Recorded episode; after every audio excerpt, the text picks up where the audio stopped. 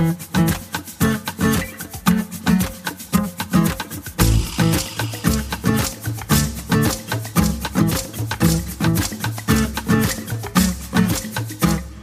und herzlich willkommen zu unserem nächsten Couch Talk. So, die letzten Wochen waren ja ziemlich gespickt mit Informationen in den Nachrichten und ziemlich viel Diskussionen um die Ferkelkastration und die Verlängerung der Übergangsfrist. Ähm, jetzt wurde ja auch beschlossen, dass die Übergangsfrist um zwei Jahre verlängert wird. Und wir wollen uns heute mal noch mal ein bisschen genauer mit dem Thema befassen und Antworten auf die Fragen finden, wieso kastrieren wir überhaupt Ferkel? Welche Alternativmethoden stehen denn zur Debatte und was sind deren Vor- und Nachteile? So, heute in der Runde ähm, zwei altbekannte Gesichter, der Alexander und ich. Ähm, wir sind ja schon bekannt von anderen Talks und heute haben wir eine Premiere und zwar einen neuen Gast, einen externen Gast, der sich gleich selber vorstellen darf und zwar die Samira. Also ich bin die Samira Dietze, ich bin ähm, aktuell Studentin am äh, Wissenschaftszentrum Weinstefan von der TU München und in den Endzügen meines Masterstudiums Agrarwissenschaften. Sehr schön, genau. Ähm, die Samira wird uns jetzt gleich auch noch mal so ein bisschen, also vielleicht gehen wir erstmal so ein bisschen auf die Frage ein, wieso kastrieren wir überhaupt Ferkel? Ähm, Alex, wie würdest du das kurz und knapp beschreiben? Also wieso steht es überhaupt zur Debatte? Warum müssen wir überhaupt Ferkel kastrieren, männliche Ferkel?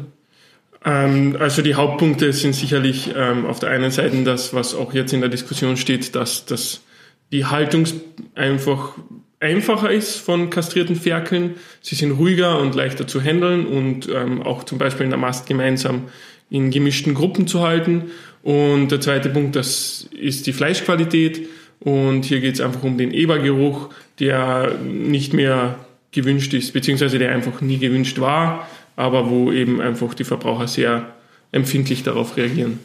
Genau, der Ebergeruch kann man vielleicht ganz kurz erklären. Ist nicht jeder Mensch nimmt diesen Geruch oder diesen Geschmack im Fleisch dann eigentlich wahr, ne? Genau. Ähm, sondern es ist eine bestimmte Anzahl oder ein bestimmter Prozentsatz von, von Menschen. Ja. Ähm, besonders Frauen habe ich gelesen. Ich weiß nicht, ob das, ob das stimmt, aber ähm, Ja, 30 Prozent sollen es ja bei uns sein. Und ähm, interessanterweise ist es zum Beispiel im asiatischen Raum so, dass weniger Menschen dort den Geruch so wahrnehmen. Deswegen werden auch, ähm, wird auch Fleisch, was diesen Ebergeruch hat, oft ähm, dorthin exportiert. Okay, das ist interessant, ja. Okay, dann wollen wir mal kurz so ein bisschen darauf eingehen. Also es, die Wissenschaft ist sich ja einig, dass diese, dieser Eingriff tierschutzrelevant ist auf eine gewisse Art und Weise. Ähm, jetzt vielleicht, Samira, kannst du mal kurz aufzeigen, was gibt es denn für unterschiedliche Methoden, die jetzt momentan so im Raum stehen als Alternativen? Also als Alternativen wäre einmal die Lokalanästhesie unter Schmerzmittelgabe ähm, möglich. Ähm, da müsste man sozusagen jedes einzelne Ferkel ähm, eine Lokalanästhesie ähm, vornehmen und danach ähm, Schmerzmittel geben. Das ähm, weitere wäre dann die Vollnarkose, also dass das komplette Tier betäubt ist, auch mit Schmerzmittelgabe. Ähm, außerdem wäre natürlich noch zu überlegen, ähm, Jungeber zu messen, also dass man eine Kastration komplett ähm, weglässt. Und ähm, aus, ähm, als letzte Methode wäre dann eventuell noch die Immunokastration mit Improvac zu nennen. Okay, genau. Dann würde ich mal vorschlagen, gehen wir einfach mal so ein bisschen durch und diskutieren mal so ein bisschen, was uns in den Kopf kommt, was denn so Vor- und Nachteile der Methoden sind. Ähm, also ich denke, fangen wir einfach mal an. Ähm, ich meine, die aktuelle Methode ist ja, wie gesagt, ein sehr schmerzhafter Eingriff für die Tiere. Wir haben keine Betäubung, so wie das momentan abläuft. Ähm, ich meine, als, als Vorteile kann man sehen, das ist eine sehr etablierte Methode. Das, die Landwirte haben sehr viel Erfahrung damit. Es geht relativ schnell und sie benötigen keinen Tierarzt dafür. So, Genau. Jetzt steht die Methode natürlich eigentlich außerhalb der Diskussion, weil sie abgeschafft werden soll. Ähm, fangen wir vielleicht mal mit dieser Lokalanästhesie, also mit der örtlichen Betäubung an. Ähm, Alex, mal so frei raus, was würdest du so aus deinem Kopf, was siehst du da für Vor- und vielleicht für Nachteile der Methode? Ähm, Vorteile der lokalen Anästhesie sind natürlich, dass die Tiere bei der Kastration selbst weniger Schmerzen empfinden. Ähm, was aber nicht gesagt ist, dass der Stress davor durch eben die Verabreichung der Anästhesie und ähm, im Nachgang, wenn das wieder abklingt, ähm, nicht nach wie vor bestehen. Und der Nachteil, die sind auf jeden Fall der, das Thema, dass ein Tierarzt dabei sein muss. Mhm. Also da hat es ja mehrere Diskussionen gegeben, aber die Tierärzte sind geschlossen dagegen, dass das Landwirte selbst machen. Hat auch einen ähm, triftigen Grund und zwar, dass das wirklich recht schwierig ist, die richtige Stelle zu treffen. Ähm, dann hat man noch die Wartezeiten, dass das wirklich das Mittel ähm, exakt wirkt etc. Und das sind viele Umstände, die das ähm, ja auch stark verkomplizieren würden, diesen Eingriff mhm. ins Tier. Und Genau, das denke ich ist auch bestimmt ein guter Punkt, wenn man sagt, okay, ähm, ist vielleicht eine Lösung, allerdings ist es schon so, dass eben die Tiere diesen zusätzlichen Stressfaktor haben und zusätzlichen Schmerzfaktor des Betäubens, ja. Ja. des lokalen Betäubens und es ist auch nicht immer leicht. Genau, ja. also man muss ja sagen, dass die betäubungslose Standardmethode, die bisher eingesetzt wird, recht schnell geht. Also das mhm. sind pro Ferkel, wenn das jemand, der ähm, das gut kann, macht, 10 bis 15 Sekunden. Die Ferkel sind danach nach kurzer Zeit eigentlich wieder quickfidel und ähm, da muss man dann das auch eben in, in Betracht ziehen, was der Unterschied denn ist ja. und was von diesen Methoden wirklich einen großen Vorteil bringen könnte. Genau, ja. Ähm, wenn wir vielleicht von der lokalen Betäubung auf die Vollnarkose gehen, ähm, Samira, was siehst du hier vielleicht für Vor- und für Nachteile bei der Methode? Das ist ja noch ein mhm. bisschen einen Schritt weiter eigentlich dann. Ja, also da gibt es ja zwei Methoden. Einmal, dass man sozusagen die Vollnarkose durch eine Injektion hervorruft. Das ist natürlich auch wieder schwierig mit der Dosierung, wenn man dann nur mal so an eine ähm, Vollnarkose bei sich denkt. Ähm, das ist wieder abhängig vom Gewicht, also auch recht aufwendig. Der Tierarzt muss auch dabei sein. Ähm, die andere Alternative wäre Isofluran, also das ist ähm, Inhalationsanästhesie im Prinzip. Da muss man aber bedenken, dass man eben äh, extra Vorrichtungen braucht. Ähm, das Handling ist auch schwierig, das heißt, jedes einzelne Tier muss in diese Vorrichtung eingebracht werden. Hier ist dann auch schwierig, wie das mit der Dosierung ist, weil man hat ja schon mal so einen Wurf vielleicht gesehen von Ferkeln, die sind teilweise nicht immer identisch gleich groß. Das heißt, mhm dieses Gas kann ähm, durch, also an, diese, an der Ferkelschnauze im Prinzip vorbeiströmen. Das heißt, es ist eben auch nicht gesagt, dass alle Tiere gleich tief schlafen. Außerdem halten die Tiere die Luft an. Das ist für die natürlich auch wieder ein Stressfaktor. Ähm, mhm. Ähm, genau, und man hat ähm, sowohl bei dem einen als auch bei dem anderen natürlich eine Nachschlafphase. Also das heißt, die Tiere sind danach, nach der Kastration nicht gleich wieder auf den Beinen, laufen rum, sondern es kann halt passieren, dass sie dann eben schlafen, mit der offenen Wunde da in, in dem Dreck vielleicht liegen. Ähm, das ist einmal schwierig. Ähm, ja. Ja, ich denke, das ist schon einiges. Ne? Ja, die Zulassung, was man vielleicht auch noch genau, sagen kann, von Isofluran ist ja auch noch nicht ganz durch. Ähm, ja, genau, ja. das würde ich jetzt mal. Ja, Iso, Isofluran ist ja auch, also kann Schädigungen bei Menschen hervorrufen. Also in Mäuseversuchen ist ja gezeigt worden, dass das ähm, eventuell mit Alzheimer in Verbindung stehen könnte und, und äh, weitere Dinge. Also da sollte man schon auf jeden Fall vorsichtig sein beim Handling. Ja, und was eben auch noch ein Punkt ist, dass man, egal was für eine Anästhesie man macht, ähm, dass die eigentlich eben nur ähm, in Kombination mit Schmerzmitteln auch was bringt, weil der postoperative Schmerz ähm, ist auch nicht äh, zu vernachlässigen. Mhm. Und ähm, ja, also das ist auf jeden Fall eine extreme Erhöhung des Arbeitsaufwandes für den Landwirt. Das denke ich, kann man so stehen lassen. Was ich irgendwie auch so ein bisschen, ähm, was man jetzt im Kopf hat, wenn man jetzt mal davon ausgeht, dass es auch EU-weit oder weltweit, vor allem auch in der EU, sehr stark diskutiert, ob man nicht vielleicht diese Kastration komplett abschaffen möchte. Jetzt haben wir natürlich das von dem Gesichtspunkt aus betrachtet und sagt, okay, man würde sich für so eine Methode entscheiden, alle Vor- und Nachteile beiseite gelassen kann es natürlich schon dazu führen, dass es vielleicht auch nur wieder eine Übergangslösung ist, bis dann letztendlich dann doch beschlossen wird, dass man es insgesamt abschafft. Ganz ne? genau. Das denke ich, sollte man schon auch beachten bei diesen beiden Methoden, die eben jetzt eigentlich dafür stehen, dass man sagt, okay, wir ähm, kastrieren weiter, aber versuchen eben jetzt den Umstand der, Kastri der Kastrierung eben möglichst äh, für das Tier ähm, verträglich zu machen. Und das ist eigentlich das, was diese beiden Methoden versuchen. Ja, und da, was in der öffentlichen Diskussion oft nicht ähm, so sehr erwähnt wird, ist ja der, die Ansicht der Europäischen Kommission, die schon bis zum Jahr 2018 europaweit den Eingriff in das lebende Tier, in dem, also da werden ja Organe entnommen mhm. und das wollten sie schon bis zum Jahr 2018 flächendeckend abschaffen. Jetzt haben diese, diese ähm, ja, das Papier dazu, nicht alle Staaten unterschrieben, aber man sieht schon, in welche Richtung das zukünftig gehen soll. Und da sehe ich ganz stark das Problem, wenn jetzt Landwirte und auch Tierärzte investieren in Technik oder in Ausbildung und dann ist das wieder nur eine Übergangslösung für einige Jahre.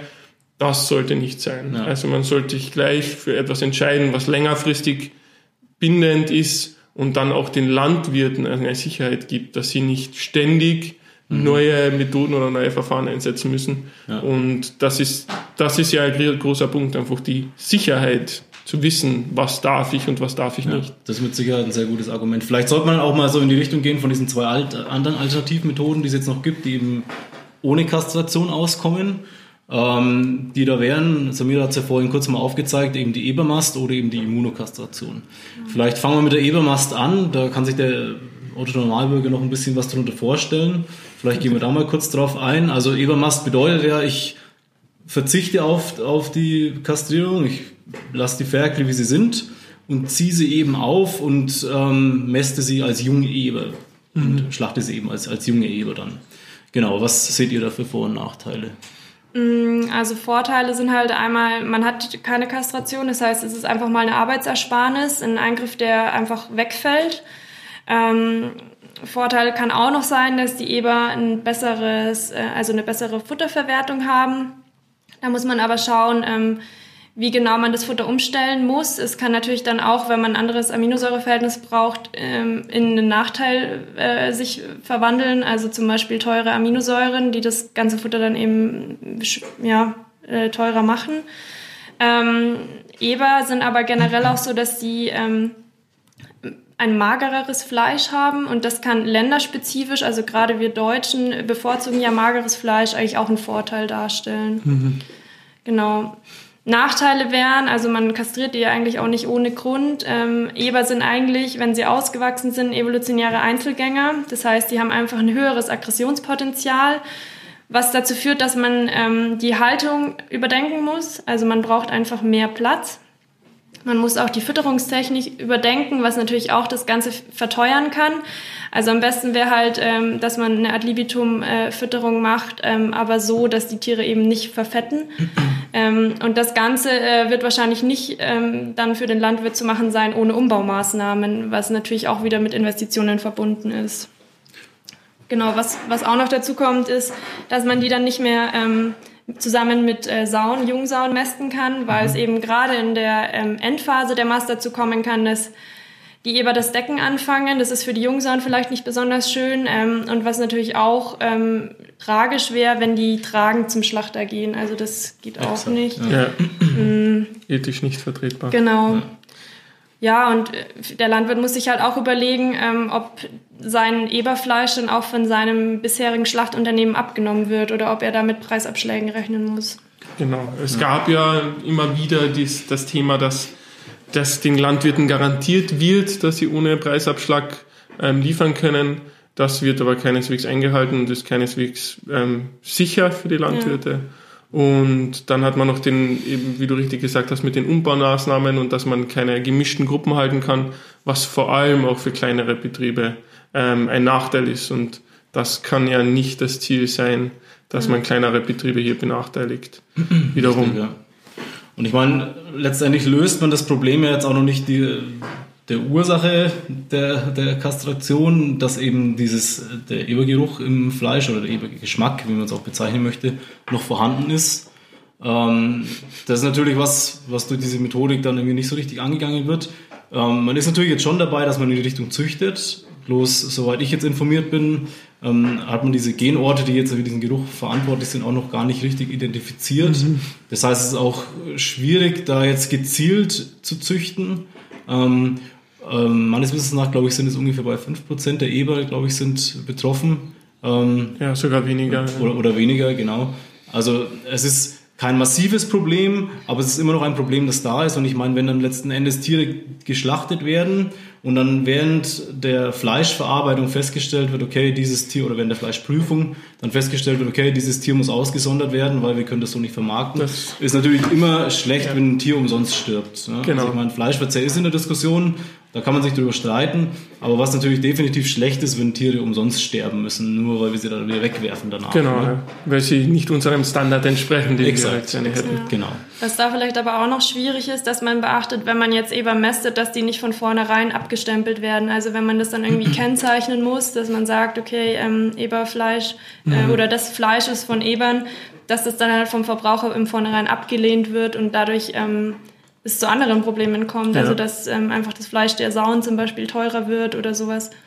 Und auch, man muss auch sagen, das ist ja auch nichts, also diese Diskussion findet jetzt in Deutschland statt und wir haben eigentlich die Europäische Union mit einem freien Markt, auch was das Fleisch betrifft. Und was diese Methoden betrifft, das ist ja absoluter Fleckenteppich. Also es Ja. wird in allen Ländern, in England und in Irland wird fast ausschließlich Eber, werden fast ausschließlich Eber gemästet. In, in Spanien werden auch 80% Eber gemästet. In Dänemark gibt's die Betäubung ohne, ohne äh, die Kastration ohne Betäubung. In, den, in manchen anderen skandinavischen Ländern und wieder macht der Landwirt die Anästhesie selbst. Das ist, das ist, das sind solche ja, Ungleichheiten, die eigentlich nicht bestehen sollten und dürften. Und das könnte man doch ähm, ja, sich auf einen Konsens einigen in Zukunft. Das sollte auch aufgrund der Webs Wettbewerbs ähm, ja, eigentlich das Ziel sein. Auf jeden Fall. Genau, das denke ich auch auf jeden Fall. Ähm, vielleicht schneiden wir noch die letzte Methodik an. Ähm, das ist die sogenannte Immunokastration, die ähm, heiß diskutiert ist dahingehend, dass, glaube ich, sehr viele Leute einfach nicht informiert sind, was da genau passiert. Also man hört immer wieder Begriffe wie Hormonfleisch oder wir, wir spritzen Hormone und ähm, da gehen wir vielleicht nochmal genauer in einer, in einer Frage-Antwort-Session drauf ein, aber nur um das grundsätzlich mal abzustempeln, also das bedeutet, die Immunokastration, korrigiert mich, wenn ich irgendwas Falsches sage, ähm, ich impfe die Tiere und durch diese Impfung, ähm, kast also ich kastriere die Tiere eigentlich imaginär durch diese Impfung, sie werden nicht wirklich kastriert, aber sie entwickeln sich eben nicht zum Eber in dem Zeitraum, wo sie geimpft werden. Jein, das vielleicht also, so darstellen? Oder? Es ist ja so, dass dieses, also im Hirn wird ab einem gewissen Alter der Botenstoff freigesetzt, der dazu also- führt, dass die Geschlechtshormone freigesetzt werden.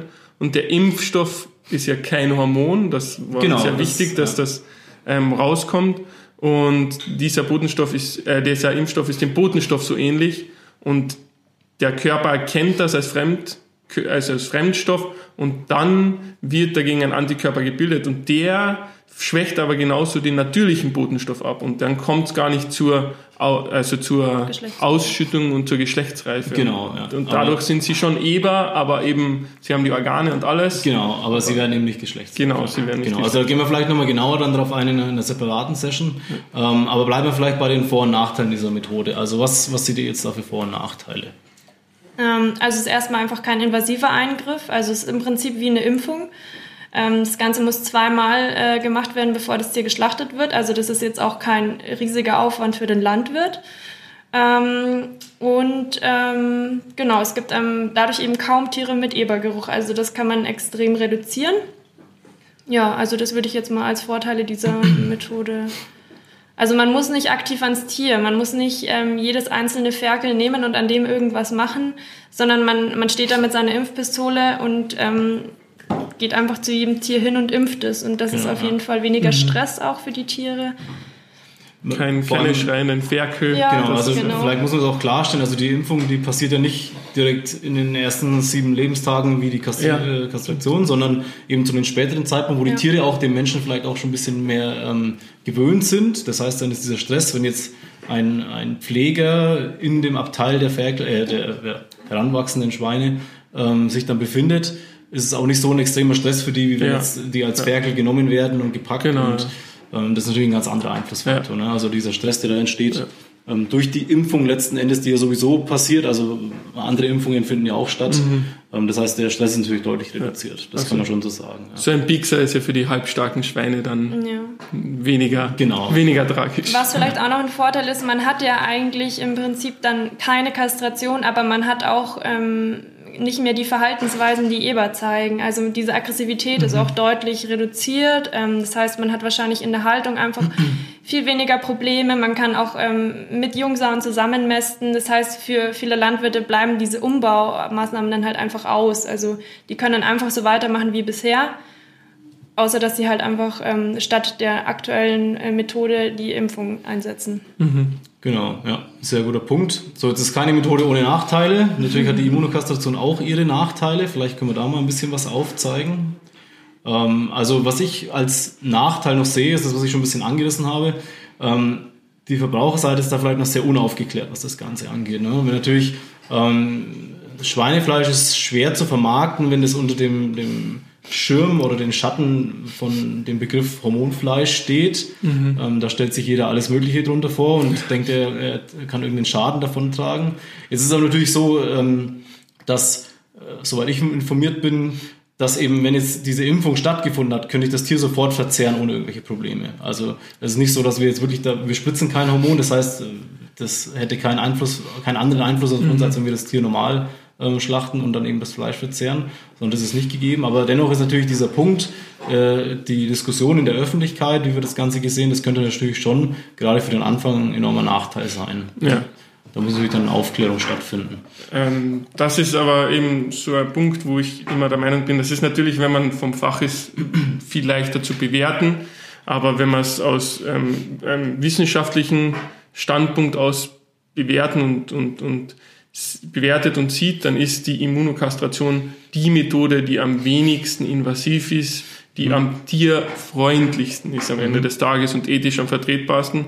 Und da kann es wiederum nicht sein, wie auch bei anderen Beispielen, die man aus der Landwirtschaft kennt, dass die Unaufgeklärtheit oder emotionale oder ideologische Verblendungen von Verbrauchern auch geschürt durch ähm, vielleicht Vermarkter dem einen Riegel vorschieben. Also mhm. man, der Verbraucher will ja eigentlich mehr Tierwohl und durch, das kann nicht sein, dass das durch seine eigene Missinformation mhm. oder Fehlinformation, dass es dann dazu kommt, dass es eigentlich der, der, der, das Tierwohl nicht verbessert wird, aber der Aufwand für die Produzenten höher ja, wird. Ja. Also das, also das, durchaus das kann nicht sein. Genau, das ist durchaus eine Aufgabe der Öffentlichkeitsarbeit, wenn man sich Auf jeden Fall, entscheidet. Ja. Ähm, was man vielleicht auch noch anbringen kann, ist natürlich sind die Kosten des Impfstoffs. Ähm, die werden auch öfter mal diskutiert, dass der Impfstoff noch ein bisschen zu teuer wäre, als dass es wirtschaftlich ähm, rentabel ist. Man, das ist ein Punkt, den kann man anbringen, weil die Schweinebauern natürlich auch mit einer Marge arbeiten, die fast nicht existiert ist pro Tier. Ähm, das heißt, wenn ich jetzt noch einen, einen, Impfstoff oder auch in den Tierarzt für die anderen Methoden mhm. Geld investieren muss, ist es natürlich schon Geld, das der Landwirt am Schluss nicht mehr sieht. Ne? Ja. Ich meine, da könnte man natürlich darüber nachdenken, dass man eventuell auch Richtung Subventionen geht, wenn man sagt, okay, die Gesellschaft möchte in diese Richtung gehen, ähm, dass die Gesellschaft vielleicht auch dann bei diesem Impfstoff äh, durch, unterstützt. durch Steuergeld unterstützt, wäre vielleicht eine, eine Möglichkeit, über die man sprechen könnte. Ne? Mhm. Ne? Okay, gut, dann denke ich, haben wir jetzt ganz gut mal so diese vier Methoden oder die Alternativmethoden mal ein bisschen ähm, ausdiskutiert und auch ein bisschen auf die Vor- und Nachteile geguckt. Ich danke euch, dass ihr hier wart und vielen Sehr Dank gerne. fürs Einschalten. Und ähm, auf die Immunokastration werden wir nochmal in einer separaten Session ein bisschen genauer eingehen.